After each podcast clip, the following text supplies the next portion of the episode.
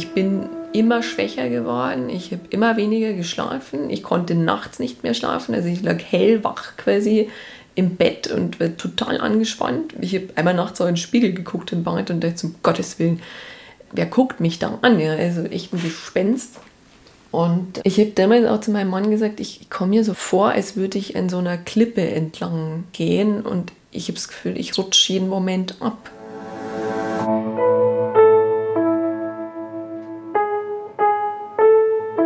Eltern ohne Filter. Ein Podcast von Bayern 2.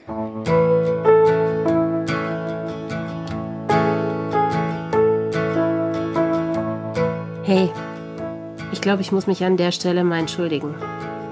Dass wir ausgerechnet in dieser Zeit zwei Wochen Pause gemacht haben, das hat wohl ein paar von euch ziemlich genervt. Aber ehrlich gesagt, ich habe mindestens so lange gebraucht, um mich hier in meinem Homeoffice zurechtzufinden. Und ich finde es immer noch krass anstrengend. Immer wenn ich mich gerade konzentrieren muss, kommt irgendein Kind und will was backen oder was lesen oder was spielen. Ehrlich gesagt habe ich keinen Bock mehr. Ich verliere irgendwie das Ziel aus den Augen.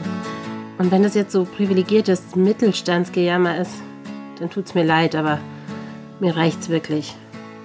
Ich will jetzt einfach mal raus. Ich will Eis essen gehen. Ich will mit Freunden in der Sonne sitzen. Ich will die Oma besuchen. Und ich will auch einfach mal allein sein. Also bei mir ist gerade so richtig Krisenmodus on. Wie geht's euch eigentlich damit? Schreibt mir doch mal eine Nachricht. Meine Nummer ist die 0151 2052 5389. Ja, aber damit wir jetzt nicht alle total durchdrehen, habe ich euch eine Geschichte mitgebracht, nämlich die von Susanne. Die hat für mich irgendwie einerseits einiges relativiert, was mich gerade so nervt. Und sie hat mir irgendwie auch Mut gemacht, dass man manche Dinge einfach durchstehen muss. Aber dass am anderen Ende dann irgendwann wieder der blaue Himmel zu sehen ist. Also, mein Name ist Susanne, Susanne Dietz. Ich bin 38 Jahre alt, habe zwei Töchter im Alter von fünf und zwei Jahren und ähm, arbeite als Coach, Trainerin, Beraterin für ganz unterschiedliche Kunden und habe jetzt eben auch ganz speziell das Thema Mütter im Portfolio, wenn es um Sinn in der Arbeit geht.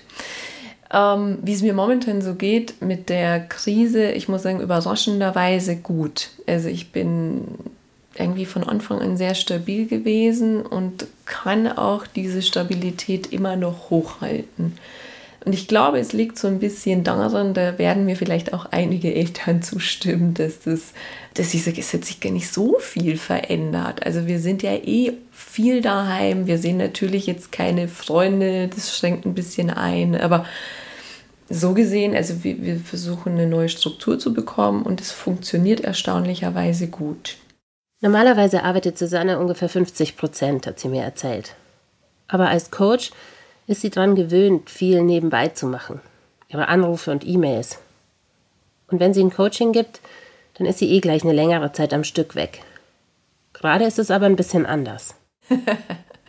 ich sage, im Moment ist es so ein bisschen Glückssache. Also heute wird zum Beispiel ein total guter Tag, da haben die zwei sich selber beschäftigt. Da konnte ich sogar selber einen kleinen Online-Kurs machen. Aber sonst ist es echt schwierig. Also mein Trick dabei ist, ich nehme mir halt echt nichts vor. Und dadurch, dass ich halt viel von Präsenzveranstaltungen lebe, ist gerade eh nichts. Wie ist denn eure Aufteilung normalerweise? Weil wenn du jetzt sozusagen zurückfährst oder sowieso zurückgefahren mhm. ist, mhm. Ähm, dein Mann wahrscheinlich nicht, oder? Nee, genau. Der arbeitet wirklich 100 Prozent und der hat auch wirklich einen Job, wo er recht früh rausgeht, also teilweise schon vor sieben und kommt halt dann, also er schaut schon, dass er 18, 18.30 da ist, damit er die Kinder noch sieht. Aber das heißt, den Großteil habe ich. Und das ist jetzt auch so oder ist er jetzt im Homeoffice? Jetzt ist er im Homeoffice, genau. Jetzt ist er 100% hier. Wie klappt das so? Also inzwischen geht es auch gut, weil wir haben jetzt so ein kleines Arbeitszimmer, wo er auch sein Homeoffice quasi schon installiert hat. Das heißt, er ist immer wieder auch mal im Homeoffice. Aber mit den Kindern ist es halt oft schwierig, weil für die ist halt, wenn Papa daheim ist, dann ist Wochenende. Also bedeutet es für sie. Und das war halt am Anfang auch so. Papa ist daheim, also ist irgendwie Wochenende. Und dann laschen sie jetzt ständig ins Arbeitszimmer und brauchen irgendwas von ihm.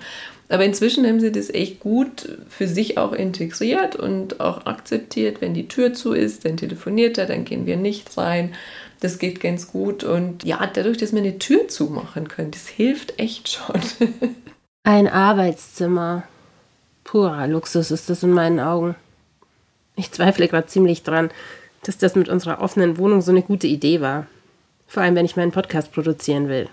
Wir genießen das normalerweise total und gerade ist es ein bisschen der Killer, weil sich hier alles abspielt. Also hier ist Arbeitsplatz und hier ist Essen und hier ist Fernseher und also das geht nur mit viel Flexibilität und was auch sicher in vielen Berufen gar nicht ginge. Es geht halt nur, wenn man sich so rumbauen kann mit so ja. kleinen Aufgaben am Stück und dann wieder Pause dazwischen oder so. Ja, genau. Ja, genau. Das gleiche hätte ich heute auch, weil ich ich mit einem Kollegen telefoniert und gesagt, ich bin jetzt gerade in ein Deckenlager eingebaut. Also haben die Kinder wirklich um den Tisch herum, weil ich habe eben jetzt auch gerade den Platz im Esszimmer, haben die wirklich um den Tisch herum halt so Deckenlager um mich herum gebaut.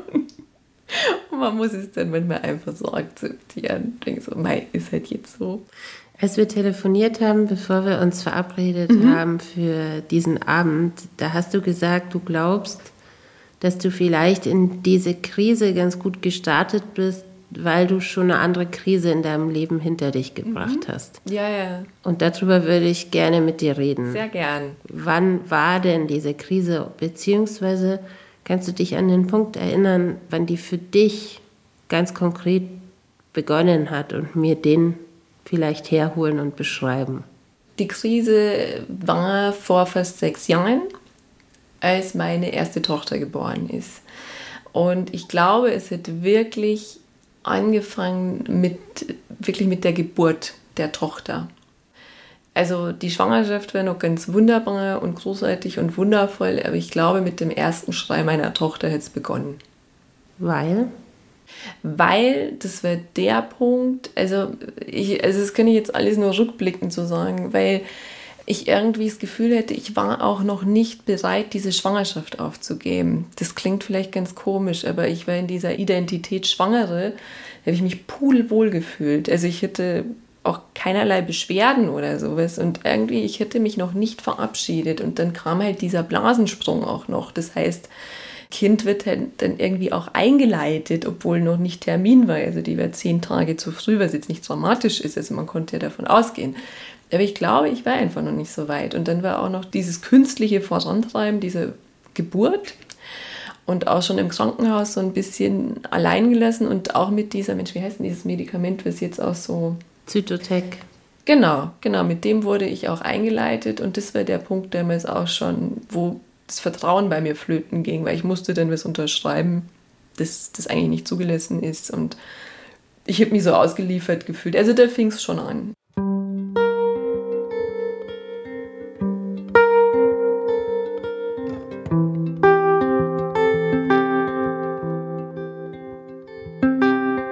Was war denn deine Situation zuvor? Wie, wie kam es zu der Schwangerschaft und hattet ihr mhm. euch das alles geplant oder war das eher zufällig? Und wie bist du in dieses Mutterwerden so reingerutscht, reingegangen? Also ich glaube, also bei uns war es halt mehr als klassisch. Ich war damals 32, als meine Tochter geboren wurde. Und das war so, dass wir waren schon mehrere Jahre zusammen und haben auch beide fest quasi im Lebensskript dann irgendwann, wir wollen auf jeden Fall ein Kind. Also das war auch dann kein Diskussionspunkt. Und dann war es halt so, dass wir geheiratet haben und dann war das auch so ganz klassisch, dass man sagt, okay, jetzt darf auch ein Kind kommen und es war wirklich so, dass ich unmittelbar nach der Hochzeit schwanger geworden bin. Eigentlich perfekt alles. Ja, genau. Das wäre so, so meine Ärztin hat auch gemeint, jetzt sind sie ja schon wieder da, sie wollten doch jetzt erst anfangen mit Kinderwunsch. Die hat ja irgendwie, ich glaube, ich bin schon schwanger und dann meinte sie, das wäre halt wie ein Sechser im Lotto. Und deswegen, das lief alles so komplett bilderbuchmäßig hier durch. Also ohne, dass man groß irgendwie lange warten musste auf diese Schwangerschaft, genauso den Vorstellungen entsprechend, ohne irgendwie Übelkeit. Und mir haben diese Hormone, glaube ich, auch total gut getan. Also ich war sehr, sehr sehr, in der Kraft. Mich hat dieser Bauch auch nicht gestört. Und es war auch eher so, dass die Leute in der Zeit sehr, sehr wohlwollend ja alle mit einem sind. Mhm. Also irgendwie hat mir das Gefühl, das Umfeld freut sich so mit dir. Also du kriegst so viel positive Resonanz. Das finde ich ganz, ganz wundervolle Zeit. Also jetzt mal Hand hoch, bei dem das alles so bilderbuchmäßig lief. Wobei, dieses innere Bilderbuch, das sieht ja auch bei jedem anders aus. Meins hatte zum Beispiel kein Kapitel Heiraten vor dem Kapitel Kinder kriegen. Und da gab es auch keins über Umzug mit Schwangerschaftsbauch. Aber für Susanne gehörte das dazu. Auch so klassischerweise, so eben, dann, wenn Kind da ist, dann wollen wir wieder mehr zurück in die Heimat und dann wird mein Mann auch prompt einen Job in München bekommen. Also alles wieder so, wie man sich das vorgestellt hat. Und sind dann, da war ich dann im sechsten Monat, sind wir dann umgezogen. Aber das München, das ich damals kannte, also ich habe ja schon in München gewohnt, das gab es ja so in der Form nicht mehr. Das heißt, ich hatte kaum Freunde hier. Also ich glaube, zwei, zwei, drei waren noch hier und die hätten auch ein ganz anderes Leben. Das heißt, mir hat das soziale Umfeld ja total gefehlt. Und ich glaube, das war einer der Punkte, der das Ganze schon zum Kippen gebracht hat. Also ich fasse mal zusammen bis hierher. Susanne ist total happy, sie ist frisch verheiratet, eine glückliche Schwangere und by the way, sie ist auch beruflich mega erfolgreich. Noch in der Schwangerschaft arbeitet sie an einem Buch und dann kommt ihre Tochter, ihr Wunschkind. Und dann hattest du das Kind bei dir nach der Geburt? Mhm. Im Zimmer? Seid ihr noch geblieben in der Klinik oder wie, wie war ja. dieser Moment, so die ersten Stunden? Also es war halt so, meine erste Tochter, muss man dazu sagen, die war ein sehr, sehr lautes Kind. Also die kam auf die Welt und hat geschrien, aber in einer Lautstärke, dass man sich nicht unterhalten kann. Und ähm, also es, meine Mutter hat auch immer gesagt, sie, sie hat noch nie ein Kind gehört, das so laut schreien können. Aber gut, also vielleicht können sie es ja mal für sich später ausbauen noch.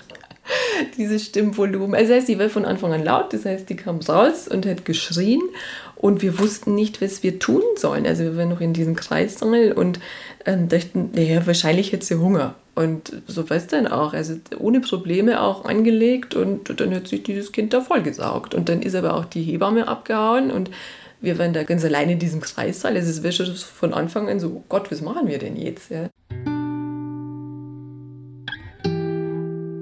Also die von euch, die diesen Podcast schon länger hören, die hören diesen Gedanken von einer Mutter oder einem Vater ja nicht zum ersten Mal. Aber warum ist es so? Warum geht unser inneres Bilderbuch vom Kinderkriegen nur bis zu diesem Moment, wo einem das rosige Baby in den Arm gelegt wird? Und setzt dann frühestens wieder ein bei lustigen, tapsigen Babyschritten. Wobei nach der schwierigen Geburt ging es bei Susanne eigentlich noch ganz gut los.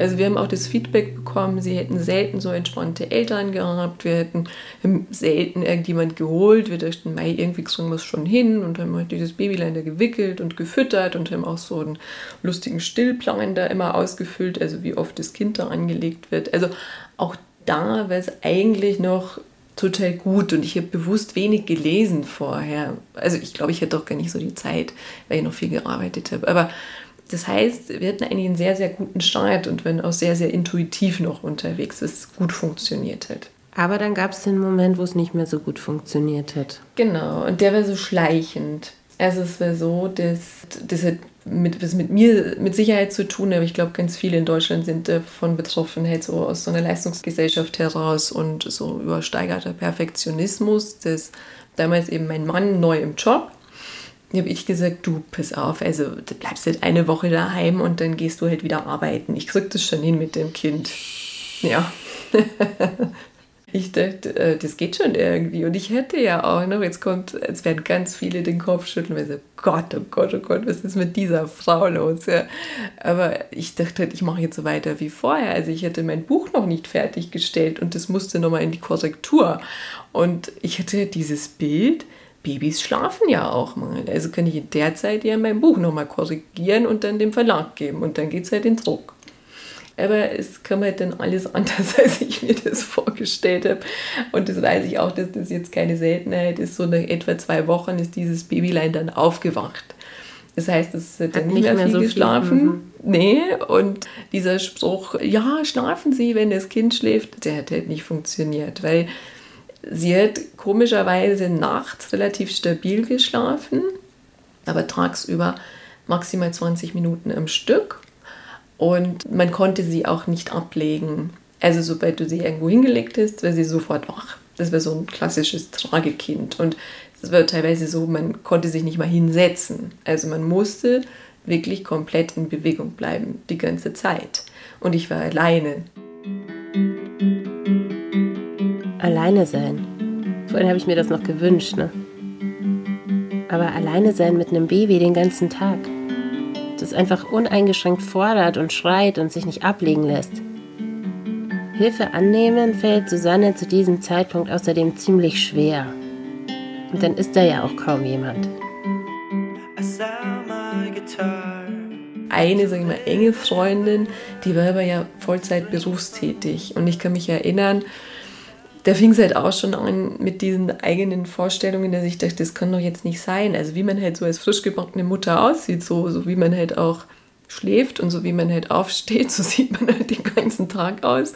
Die Wohnung war total chaotisch und ich weiß noch, sie hat gesagt, sie kommt nach der Arbeit mal vorbei, sie will das Baby mal sehen und ich habe damals einfach nicht die Tür aufgemacht, weil ich dachte, nee, das geht jetzt nicht. Also das Kind schreit nur, hier sieht es aus ohne Ende, ich fühle mich total kacke, ich kann jetzt nicht noch irgendwie Besuch empfangen und das war eigentlich der Fehler.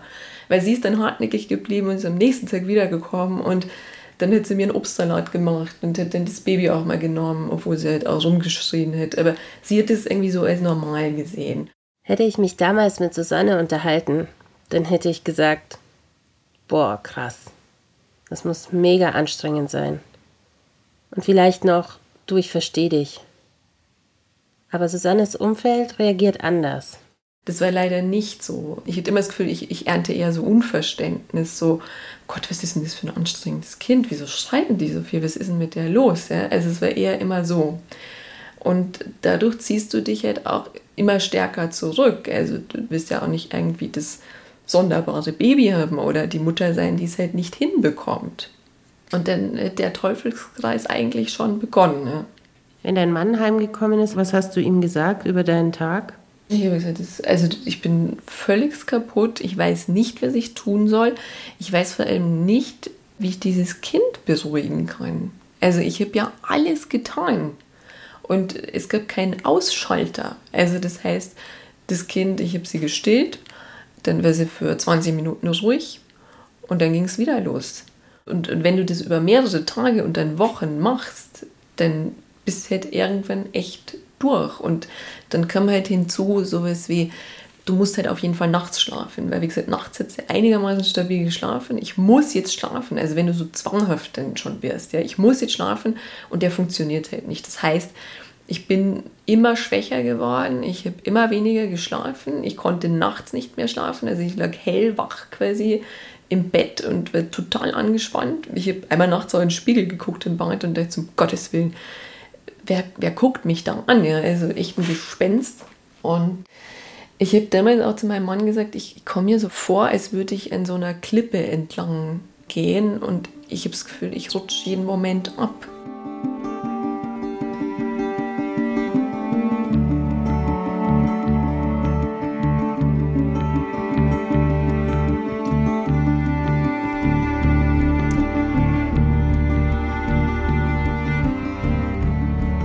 Bild ist dann geblieben, weil es kam dann auch der Tag, wo ich, ich sag mal, nicht abgerutscht bin oder sag mal, abgerutscht bin und dann wie so ein Cliffhanger. Ich hing noch mit einer Hand quasi oben und ich habe dann losgelassen. Also ich, ich kann mich noch erinnern, wo ich dann gemerkt habe, jetzt geht's nicht mehr. Und dann bin ich wirklich körperlich kollabiert.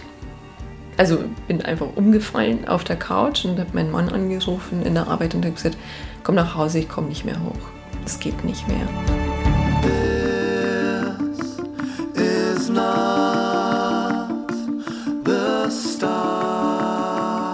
Von diesem Thema Wochenbettdepression hatte Susanne zu diesem Zeitpunkt noch kaum was gehört. Nur in einer Mütterzeitschrift hatte sie einen kurzen Artikel gelesen.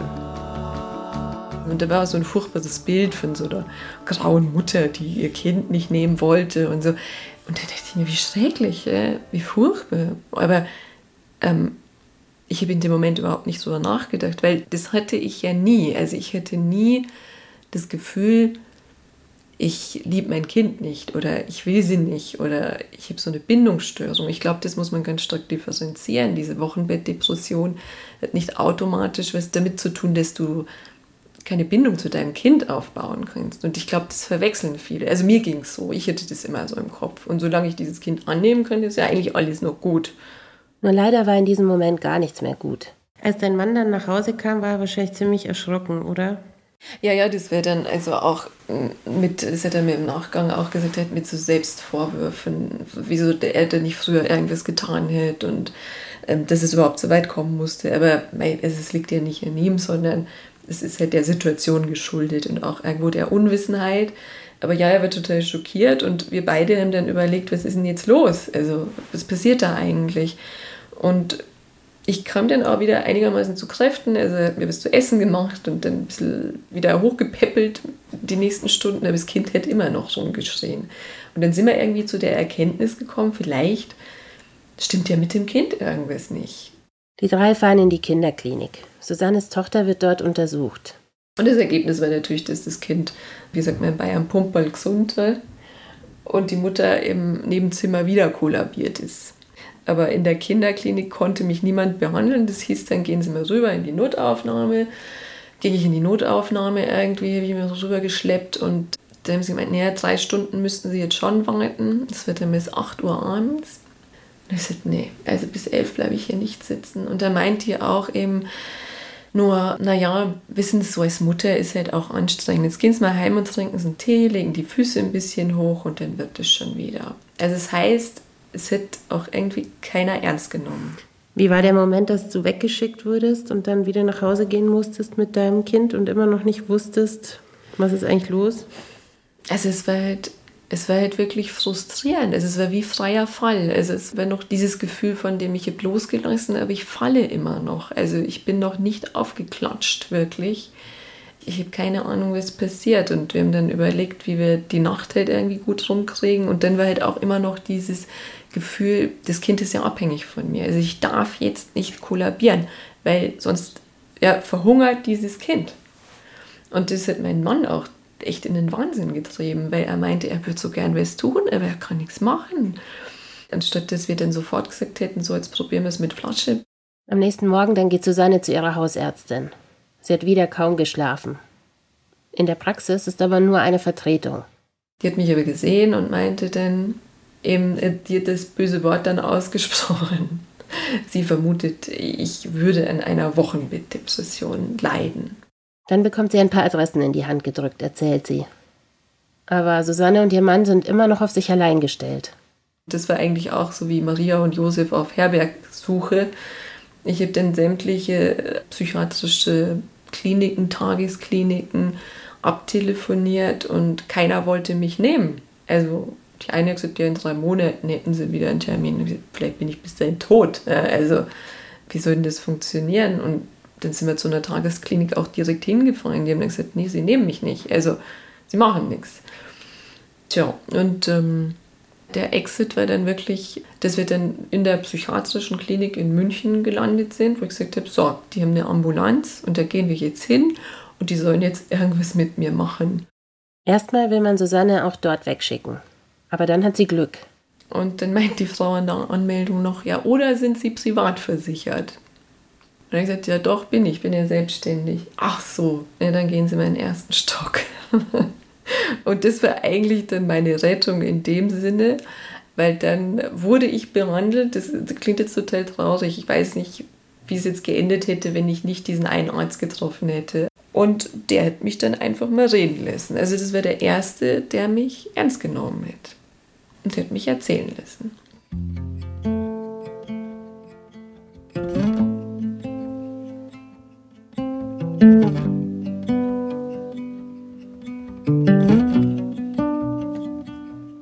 Also wir könnten uns jetzt alle gemeinsam richtig lange darüber ärgern, dass Susanne nur sofort behandelt wird, weil sie privat versichert ist.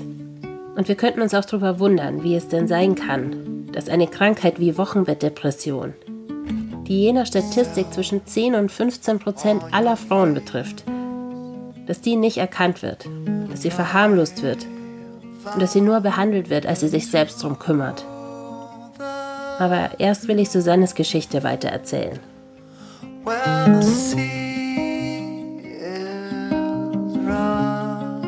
Heißt, wie stelle ich mir dieses Gespräch vor? Du sitzt mit dem Arzt im Zimmer und dein Mann mit dem Baby draußen im Wartezimmer? Genau, und ich habe zu dem Zeitpunkt auch nur noch geweint. Also das war wieder so ein totaler Zusammenbruch. Und ich habe erzählt und er hat zugehört und einfach auch Fragen gestellt. Also auch wie soll ich sagen, so, so neugierige Fragen. Also, wie sieht denn das aus, der Alltag bei Ihnen? Und was ist denn gerade eben besonders schlimm? Und wie geht es Ihnen mit dem Baby? Und wie lange ist das schon? Also, einfach auch mal jemand, der, sagen wir, das nicht abgetan hat, als, ja, das geht schon wieder weg oder das, das ist ja nicht so schlimm, es hat jetzt Baby. Sondern der hat sich das angehört und dann meinte er, okay, jetzt passen Sie mal auf. Sie haben folgende Symptome und hat die nochmal aufgezählt. Das ist ganz klassisch einzuordnen in eine Wochenbettdepression. Die ist definitiv heilbar, nicht nur behandelbar. Das ist das Gute daran. Also es gibt ganz viele psychische Krankheiten, die kannst du nur behandeln, sind aber vielleicht nicht heilbar. Er hat gesagt, das ist eine Form, ich werde auf jeden Fall geheilt werden. Und er hat jetzt eben unterschiedlichste Ansätze, wie wir das therapieren können. Im besten Fall sind wir in sechs Wochen durch. Und das war irgendwie so jemand, der mir so viel Zuversicht gegeben hat. Also zum einen, dass ich nicht der Freak bin, dass ich nicht unnormal bin, dass ich halt einfach krank bin, so wie man einen Schnupfen bekommen kann oder eine Grippe oder was auch immer. Und dass da jemand ist, der einen Plan hat und der mich da jetzt irgendwie rausbringt. Heute ist Susanne fast froh, dass die Krankheit sie so heftig getroffen hat. Deswegen sage ich, es ist eigentlich ein Glück, dass ich diesen totalen Kollaps hatte, weil ich ja dann in Behandlung gehen musste. Also es gibt ja viele Frauen, die das wirklich über Monate bis Jahre mit sich rumschleppen. Wie alt war deine Tochter, als dieser... Die war acht Wochen, also auch ganz klassisch. Das ist scheinbar auch so eine Zeit, also so eine sechs Wochen, wo sich sechs, sieben Wochen, wo sich das so, so ausprägt. Und die war damals acht Wochen. Als ersten Schritt empfiehlt ihr der Arzt, dass sie die Belastung rausnehmen muss. 24 Stunden am Tag soll jemand bei ihr sein und sie unterstützen. Zu dem Zeitpunkt, als ich dann auch in der Klinik gelandet bin, also bei diesem Arzt, hatte ich auch schon diese ganz klassischen Morgentiefs, die ich nicht einordnen konnte. Das heißt, du wachst auf und du denkst, du kannst dich nicht bewegen. Also als ob du, wie sagt man denn, mit Blei ausgegossen wärst. Du kommst nicht hoch und du musst nur weinen. Und du weißt aber auch nicht warum. Also das ist völligst gaga. Ja? Und äh, das war damals eigentlich so das, was mir so Angst auch dann gemacht hat, wo ich mir dachte, so wie krass, was deine Psyche mit dir machen kann, ja. Jetzt soll sie fünf Tage lang versuchen, sich mit Hilfe der Unterstützung ihrer Familie zu entspannen. Nach diesen fünf Tagen haben wir aber gemerkt, dass diese Morgentiefs halt so ausgeprägt waren. Und auch immer, wenn ich irgendwann tagsüber eingeschlafen bin und aufgewacht wieder, dann hätte ich immer wieder dieses Tief und das war so furchtbar schrecklich. Und da meinte er dann so, also es wäre dann doch ein Stück weit ausgeprägter, aber er würde das weiter gern ambulant behandeln, also er nimmt mich nicht in die Klinik auf. Ich würde jetzt ein Antidepressivum auch noch mitbekommen und Gesprächstherapie. Wie lange hat denn, hat denn die Behandlung bei dir gedauert und was waren so die Schlüsselmomente, wo du auch gemerkt hast, jetzt geht es mir wirklich besser? Also es war so, dass ich dann eben dieses Antidepressivum bekomme ich habe das dann genommen. Er hat gemeint, es dauert aber so um die drei Wochen, bis das wirkt. Und das war halt so die, die schwierigste Zeit, weil da wusste ich, die muss ich irgendwie überstehen mit diesen Morgentiefs, mit diesen Heulattacken, mit den Magenschmerzen, mit der Schlaflosigkeit, mit dem Gefühl, ich krieg's nicht hin. Ich dachte auch, das geht nie vorbei. Also das das kann man sich in dem Moment nicht vorstellen, dass es irgendwann wieder weg sein soll. Also man sitzt echt in diesem schwarzen Loch drin und denkt, das ist jetzt so. Also es ist vorbei. Und das war so die schlimmste Zeit. Da habe ich auch mein Umfeld gebraucht. Also wenn ja immer wieder meine Eltern dann auch mal da, Schwiegereltern oder eben auch mein Mann, die dann immer wieder dich hochhalten und sagen, so, und das hältst du jetzt durch. Und ähm, das auch als okay sehen, wenn du halt mal wieder rumheulst grundlos. Also ich konnte es ja auch immer nicht sagen, warum ich jetzt wieder weinen muss. Das war halt so. Und dann war es wirklich so, ich kann mich total gut erinnern, ich hatte vormittags einen Termin bei dem Arzt und war damals eben auch ohne Baby dort, weil Baby hätte damals auch schon Flasche genommen und deswegen war ich auch relativ unabhängig. Das heißt, ich bin da völlig befreit in diese Klinik gefallen und hatte das Gespräch und dann hieß es so, und hätten Sie heute wieder das Morgentief? Und ich sagte, nee, das war jetzt der erste Morgen, wo ich das nicht hatte und ich habe bisher nicht geweint meinte, das ist sehr großartig. Also, das wäre wär ein guter Indikator dafür, dass das Medikament jetzt wirkt. Und ich erinnere mich noch in die U-Bahn und steige auf die Rolltreppe dann und fahre wieder hoch. Und ich schaue nach oben und sehe zum ersten Mal wieder den blauen Himmel. Und ich dachte so, oh wow, jetzt, jetzt ist, glaube ich, vorbei. Ich habe heute noch nicht geweint.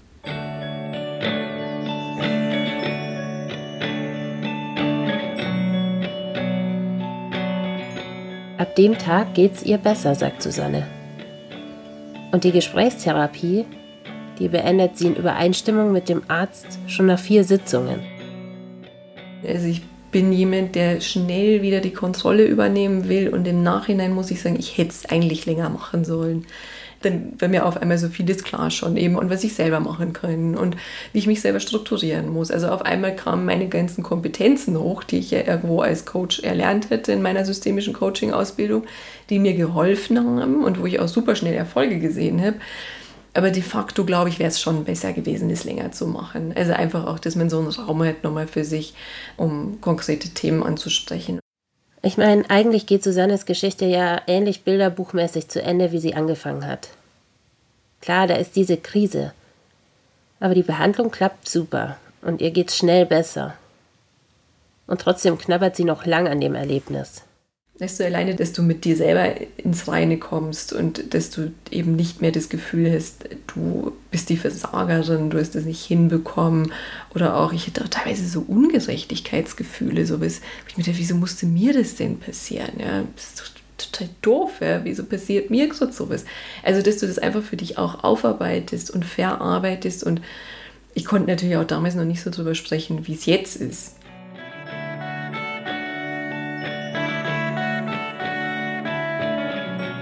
Also ich komme mehr und mehr zu dem Schluss, wir sollten dieses Bilderbuch einfach im Klo runterspülen. Also dieses innere Bilderbuch, in dem wir selber immer Superman oder Superwoman spielen. Susanne ist ja heute auch klar, dass es ihre eigenen Erwartungen waren, die sie in den Hintern gebissen haben. In ihrem Umfeld gab es auch keine Babys. Niemand hatte ihr gesagt, wie das in der ersten Zeit sein kann. Und im Biergarten, sagt sie, sieht man ja auch keine Schreibabys. Die sind nämlich zu Hause. Sie wäre am Anfang auch niemals mit ihrer schreienden Tochter rausgegangen. Du willst doch lieber irgendwie die Frau aus der Werbung sein, ja, die irgendwie lächelnd auf der Picknickdecke liegt. Du willst doch nicht diejenige sein, die dann unglücklich ist, frustriert und in der Psychiatrie landet. Und fettigen Haaren. und fettige.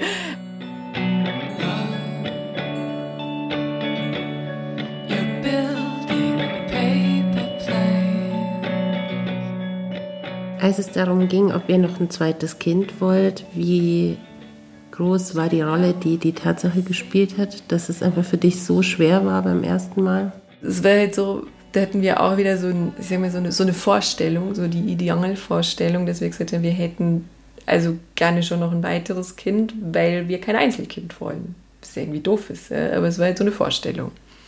Und dann kam das natürlich schon irgendwann so ins Wanken, dass ich gesagt habe, naja, nochmal und nochmal so ein Absturz und, und dann bin ich zu meiner Ärztin damals und habe gesagt, sagen Sie mal ganz ehrlich, auf einer Skala von 1 bis 10, wie verrückt ist es, wenn ich jetzt noch ein Kind bekomme? dann meinte sie so, also gar nicht. Sie glaubt, das wäre total heilsam. Ich soll das jetzt einfach mal machen.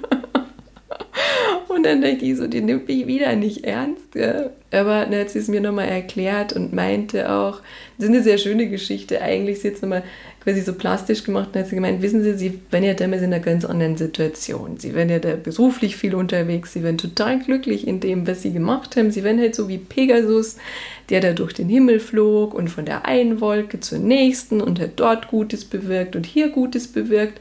Und dann sind Sie von heute auf morgen als Ackergaul vor den Karren gespannt worden. Und da dachte ich mir, das stimmt eigentlich. Es wäre halt so ein Schock. Ja? Es wäre halt so ein Megaschock. Und sie meinte, beim zweiten Kind würde dieser Schock nicht mehr so heftig ausfallen. Und vor allem, das hat mir geholfen, dass ich ja wusste, auf was ich achten muss. Na, auf sich selber nämlich. Und auf Unterstützung. Und sie findet eine super Hebamme. Weil die war halt sehr auf Mütter und die ist selber auch noch Seelsorgerin. Das heißt, die war super gut vorbereitet für das Thema. Die hat mir auch super ernst genommen. Und dann konnten wir da schon vieles im Vorfeld besprechen, halt so Ängste, die dann hochkamen. Und auch die erste Zeit im Wochenbett war halt wieder so wie auf so ein Pulverfass, saß ich fest. Also sobald irgendwas war, wo ich dachte, oh Gott, jetzt kann ich wieder nicht schlafen. Ne? Dann habe ich sie am nächsten Morgen angerufen und gesagt, oh Gott, es, es fängt schon wieder an. und dann hat die mich so schnell immer wieder runtergebracht. Und äh, alles in Ordnung, alles gut und lass uns kurz drüber sprechen, um was geht's genau. Und also die hat mich immer super gut wieder geerdet und es war wirklich so, dass es auch heilsam war, weil ich dann gemerkt habe, es geht. Dein Fokus hat sich natürlich schon stark verschoben. Beim ersten Mal war der Fokus wahrscheinlich nur auf dem Kind und ja, genau. Diesmal war der Fokus auch bei dir, weil du einfach geguckt hast, tut mir das noch gut und ja, genau. Also sehr viel, sehr viel stärker bei mir und auch dieses dieses für sich sorgen und natürlich gibt es da dann auch Momente, wo es schwierig wird. Das ist ja einfach, weil das Familiensystem sich wieder komplett umstellt. Also ich weiß nicht, das war ja furchtbar anstrengend, auch mit wieder mit der ersten Tochter einfach, die sich ja auch erstmal dran gewöhnen musste. Also der Klassiker, was ja jeder erzählt, das mit Eifersucht und aber auch selber braucht sie trotzdem noch viel Aufmerksamkeit und also es hat sich eigentlich wieder viel ums erste Kind gedreht und das zweite musste irgendwie mitlaufen. Es ist nichtsdestotrotz, es war wieder anstrengend, aber das stimmt, der Fokus war ein anderer. Also das Baby lief mehr mit. Wir alle sind eine Supermom oder ein Superdad. Wir sind aber auch alle mal verzweifelt und extrem genervt. Wir haben alle Ressourcen und Fähigkeiten, aber manchmal vergessen wir das. Manchmal stehen wir uns selbst im Weg mit unseren Vorstellungen. Und gerade steht uns die Welt im Weg mit ihren Entwicklungen und ihren Einschränkungen. Jetzt, wenn du auf die kommenden Wochen guckst und jetzt ist es ja auch klar, dass wir bis Ende der Osterferien ähm, weiter mit Kontaktbeschränkungen mhm. leben und vielleicht sogar noch darüber hinaus. Gibt es denn was, was du gelernt hast in dieser Zeit, was du vielleicht auch anderen Eltern gerne sagen würdest, wie man durch so eine Krise kommt, wenn man sie denn für sich selber auch als Krise empfindet, was ja auch nicht allen so geht, aber vielen schon? Also das eine ist, ähm, man braucht diesen Punkt der Akzeptanz irgendwann. Also, dass man sagt, es ist jetzt, wie es ist. Und es ist halt jetzt gerade vielleicht nicht schön oder es ist gerade anstrengend oder es ist gerade doof. Also es, ähm, das habe ich gelernt, je mehr man es wegdrücken will, desto stärker kommt es immer wieder zurück. Also da in die Akzeptanz zu gehen, es ist, wie es ist. Das Zweite ist, da ich mich ja auch so ein bisschen mit Sinn beschäftige in meiner Arbeit, oder so ein bisschen ist vielleicht untertrieben, das ist so ein Kernthema bei mir. Und viele mich dann immer fragen, ja, wie kann ich denn jetzt Sinn in der Krise finden? Und äh, es ist so, in der Krise selber findet man noch keinen Sinn. Und das war bei mir damals ja auch so mit der Depression. Das heißt, auch in, in dieser akuten Situation hilft es uns jetzt nichts, äh, irgendwie Sinn in dem zu finden, weil es ist gerade schwierig und wir sind hilflos und viele von uns sind einfach auch mit Ängsten konfrontiert oder auch das erste Mal vielleicht mit sich selber konfrontiert. Also wir können ja gerade nicht weglaufen. Deswegen ist wieder dieses Akzeptanz aushalten. Sinn kann ich jetzt noch keinen sehen, aber ein Stück weit ins Leben zu vertrauen und zu sagen, rückblickend, wird es uns auf jeden Fall weiterbringen. Und ich glaube, das ist jetzt auch eine große Chance oder das würde ich mir auch wünschen für viele, dass wenn man jetzt mal mit sich selber und auch mit seinem Familienumfeld konfrontiert ist, dass man die Chance nutzt und auch immer wieder mal auf eine Metaebene geht und sich diese Konflikte anschaut oder diese Themen, die da immer wieder hochkommt und sagt, so, und jetzt ist die Zeit, dass ich die auch mal angehen kann. Und dann im Nachhinein sind wir mit Sicherheit alle als Gesellschaft oder auch persönlich drei, vier, fünf Schritte weiter als vorher. I stop and wonder how this happened after all. And it's been coming. So what should we do? Ich danke dir sehr für deine Geschichte. Ja, ich danke dir. Let's quit this contest and get back to the surface.